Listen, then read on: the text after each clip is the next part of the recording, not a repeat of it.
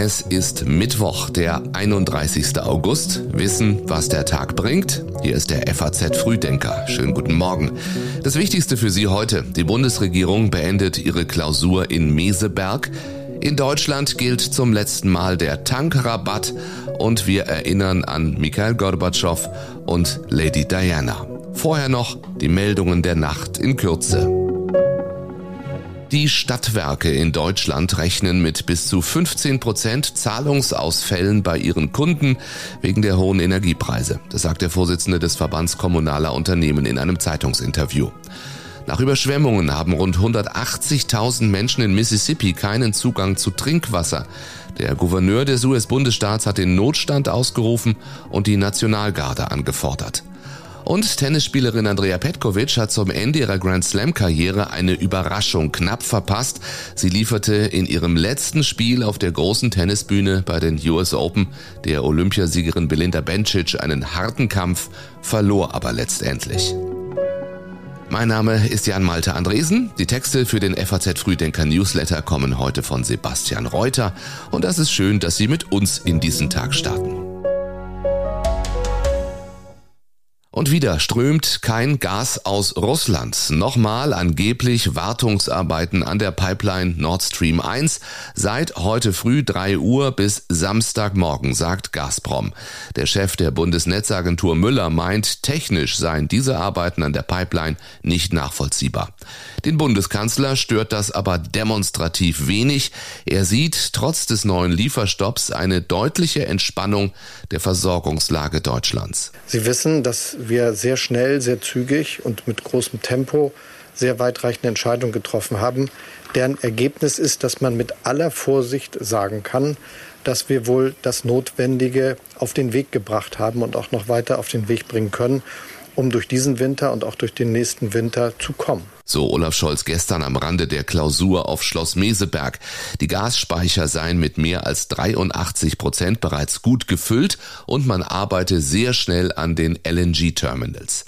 Unterdessen hat Wirtschaftsminister Robert Habeck auf Kritik an der Ausgestaltung der Gasumlage reagiert, kündigte an, was passieren soll, damit es kein Geld für Energieunternehmen gibt, die das gar nicht nötig haben. Und ich denke, wir haben einen guten Vorschlag unterbreitet, wie wir dafür Sorge tragen, dass die wieder vom Trittbrett runtergeschubst werden. Er besteht im Kern darin, dass nachgewiesen werden muss, dass die Unternehmen systemrelevant für Deutschland sind. Dazu kommt, wie es immer ist, wenn Deutschland, wenn der Staat Unternehmen hilft, dass man auf Boni und Dividenden verzichtet. Und weil die Konstruktionen dieser Firmen manchmal schwer zu durchschauen sind, Mutter, Töchter, nachgeordnete Gesellschaften, muss absolute Transparenz herrschen. Also alle Bücher offen, sodass da nicht geschmut werden kann. Heute wird bei der Kabinettsklausur auf Schloss Meseberg weiter über neue Entlastungen für Bürgerinnen Bürgerinnen und Bürger gesprochen. Dafür gebe es diesen Zeitplan, sagt Bundesfinanzminister Lindner am Abend in den ARD-Tagesthemen. Äh, der Deutsche Bundestag wird ja äh, jetzt Anfang September über den Haushalt 2023 beraten. Dann überhaupt äh, beginnt ja auch die Sitzungsperiode wieder. Und zu dem Zeitpunkt rechne ich mit Klarheit über das Entlastungspaket 3 für den Winter. Ob und wenn ja, worauf man sich einigt, darüber wollen Lindner, Scholz und Habeck heute informieren. Ja, und diese Meldung kam am späten Abend. Mikhail Gorbatschow ist tot, gestorben im Alter von 91 Jahren. Der Mann, der als einer der Väter der deutschen Einheit und als Wegbereiter für das Ende des Kalten Krieges galt. Gorbi Gorbi Rufe damals 1989 zum 40. Jahrestag der DDR. Der sowjetische Staatschef wurde begeistert empfangen. Nur wenige Tage später fiel die Mauer. Deutschland wurde wieder vereinigt. Er war ja nun triumphal in der Bundesrepublik aufgenommen worden. Die Gorbi Gorbi Rufe sind ja noch in Erinnerung weil die Menschen schon das Gefühl haben, mit dem Mann kann man reden. Die Abrüstungsgespräche mit George Bush waren vorangekommen. Es war ein völlig neues Verhältnis in der internationalen Politik ja gekommen. Sagte der damalige Kanzler Helmut Kohl später mal über Mikhail Gorbatschow, der zu Hause ganz anders gesehen wurde. Ein Großteil der russischen Bevölkerung empfand ihn stets als Totengräber der Sowjetunion und als einen Politiker ohne Machtinstinkt. Gorbatschow trat als Präsident der Sowjetunion 1991 zurück, bevor sich der Staat wenig später selbst auflöste. Nun ist Gorbatschow gestorben. Politiker aus aller Welt haben seine außergewöhnlichen Leistungen gewürdigt. US-Präsident Joe Biden nannte ihn einen Mann mit einer bemerkenswerten Vision. Gorbatschow wird in Moskau auf dem Neujungfrauenfriedhof für Prominente beerdigt. Heute nochmal etwas günstiger tanken, denn es gilt zum letzten Mal der Tankrabatt. Rechnerisch wird Diesel von morgen an wieder um rund 17 Cent je Liter teurer, Super E10 sogar um 35 Cent. Bevor die Steuer wieder angehoben wird, wollten in einigen Teilen des Landes nun so viele Autofahrer tanken, dass an einzelnen Tankstellen in Süddeutschland oder an der niederländischen Grenze der Sprit ausging. Allerdings hatten die Benzinpreise in den vergangenen Tagen schon deutlich angezogen. Dazu sagt Katharina Luca vom ADAC. Also das ähm, hat sicher mehrere Gründe. Auf der einen Seite gehen wir schon davon aus, dass eine ja, leicht gestiegene Nachfrage natürlich auch herrscht, weil viele Leute einfach vorm Auslaufen des Tankrabatts jetzt noch ähm, an die Tankstellen fahren. Ähm, auf der anderen Seite ist es jetzt mit dem Ölpreis zum Beispiel jetzt nicht erklärbar, warum ausgerechnet jetzt vor dem Auslaufen des Tankrabatts die Preise steigen. Also muss man ähm, quasi schon davon ausgehen, dass es mit dem Ende des Tankrabatts zu tun hat, ja. Heute zieht der ADAC offiziell Bilanz und will sagen, ob und wenn ja, was der Tankrabatt aus seiner Sicht gebracht hat. Und weil nicht nur der Tankrabatt, sondern auch das 9-Euro-Ticket heute ausläuft, rechnen Experten damit, dass die Inflation noch einmal deutlich anzieht. Es sei gut möglich, dass der Wert von 10 Prozent bald übertroffen getroffen werde. Im August ist die Teuerungsrate auf voraussichtlich 7,9 Prozent gestiegen, hat das Statistische Bundesamt gestern mitgeteilt. Ein Tipp noch, der FAZ-Podcast für Deutschland berichtet in der aktuellen Ausgabe über die komplizierte Suche nach der Fortsetzung des 9-Euro-Tickets. Den Link zum Podcast finden Sie in den Show Notes. Wie lange bleiben Arbeitskräfte knapp? Wohl noch sehr lange, meint die neue Chefin der Bundesanstalt für Arbeit, Andrea Nahles, letztens im FAZ-Interview. Heute präsentiert sie zum ersten Mal die aktuelle Arbeitsmarktstatistik. Insgesamt gilt der deutsche Arbeitsmarkt derzeit als stabil. Experten zufolge sind erste Auswirkungen der Energiepreiskrise jedoch zu spüren.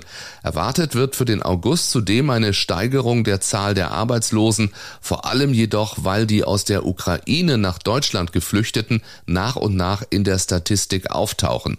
Dieser Effekt hatte die Zahlen bereits in den vergangenen beiden Monaten nach oben getrieben. Im Interview mit der FAZ sprach Nahles erst kürzlich über den aktuellen Fachkräftemangel. Die Knappheit von Arbeitskräften wird künftig eines unserer beherrschenden Themen sein, sagte sie. Und das gilt nicht mehr nur für Fachkräfte, sondern für Arbeitskräfte allgemein. Die neue BA-Chefin fordert deswegen deutlich bessere Arbeitsbedingungen sowie mehr Erwerbsbeteiligung von Frauen, mehr Qualifizierung und mehr Einwanderung aus Drittstaaten. Werden im Herbst die Medikamente knapp? Aktuell sind in Deutschland 271 Medikamente nur eingeschränkt verfügbar, darunter zahlreiche Präparate gegen Erkältungen und ein Mittel gegen Schlaganfall. Holger Seifert ist der Vorsitzende des Hessischen Apothekerverbands und er sagte der FAZ, im Herbst könnte die Versorgungslage noch schwieriger werden, als sie in den vergangenen Jahren ohnehin schon war. Schon jetzt zeichne sich ab, dass die Produktion für einige Präparate nicht sichergestellt sei. Dafür sollen Apotheken ab morgen bundesweit E-Rezepte annehmen. Dabei bekommen Patienten statt des Zettels einen Code auf Smartphone, um Medikamente in Apotheken abzuholen. Allerdings werden testweise erst einmal nur Praxen und Kliniken in der Region Westfalen-Lippe und Zahnärzte in Schleswig-Holstein E-Rezepte ausstellen. Von einem reibungslosen Funktionieren sei man noch meilenweit entfernt, erklärte die Kassenärztliche Vereinigung. Ursprünglich war ein bundesweiter Start der E-Rezepte schon zum Beginn des Jahres geplant. Weltweit herrschen Trauer und Fassungslosigkeit über den Tod von Prinzessin Diana. Sie verunglückte in Paris im Auto, verfolgt von Sensationsfotografen. Die Tagesschau heute vor 25 Jahren. Weltweit Trauer über den plötzlichen Tod von Lady Di. Genau ein Vierteljahrhundert später arbeiten Dianas Söhne William und Harry daran, das Vermächtnis ihrer verstorbenen Mutter als Königin der Herzen fortzuführen. Im Sommer arbeitete Prinz William für einen Tag als Verkäufer einer obdachlosen Zeitschrift. Auch Harry engagiert sich nach seinem Abschied aus dem Königshaus für zahlreiche soziale Projekte. Für den Herbst hat er die Veröffentlichung seiner Memoiren angekündigt, Darin soll unter anderem sein Aufwachsen ohne Mutter thematisiert werden. Überall auf der Welt gedenken Menschen heute Dianas.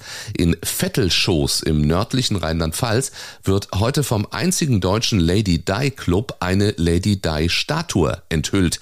Die sollte eigentlich erst in der Nähe von Hameln aufgestellt werden, aber jetzt steht sie im Garten des Themenhotels The Little Britain Inn zwischen Koblenz und Bonn. Dem Lady Di Club gehören übrigens bundesweit 17 Frauen und ein Mann an. Das war der FAZ Frühdenker an diesem Mittwoch. Wenn Sie mehr Infos und Hintergründe brauchen, Links zu allen Themen finden Sie wie immer in den Notizen zu diesem Podcast, in sogenannten Show Notes. Und online auf faz.net lesen Sie zum Beispiel etwas über die Sehnsucht nach Ruhe vor der Politik und in der Wirtschaft, warum nun auch Strom gerade so teuer ist. Ich wünsche Ihnen einen schönen Tag. Wenn Sie wollen, hören wir uns morgen wieder, wie immer ab 6 Uhr früh.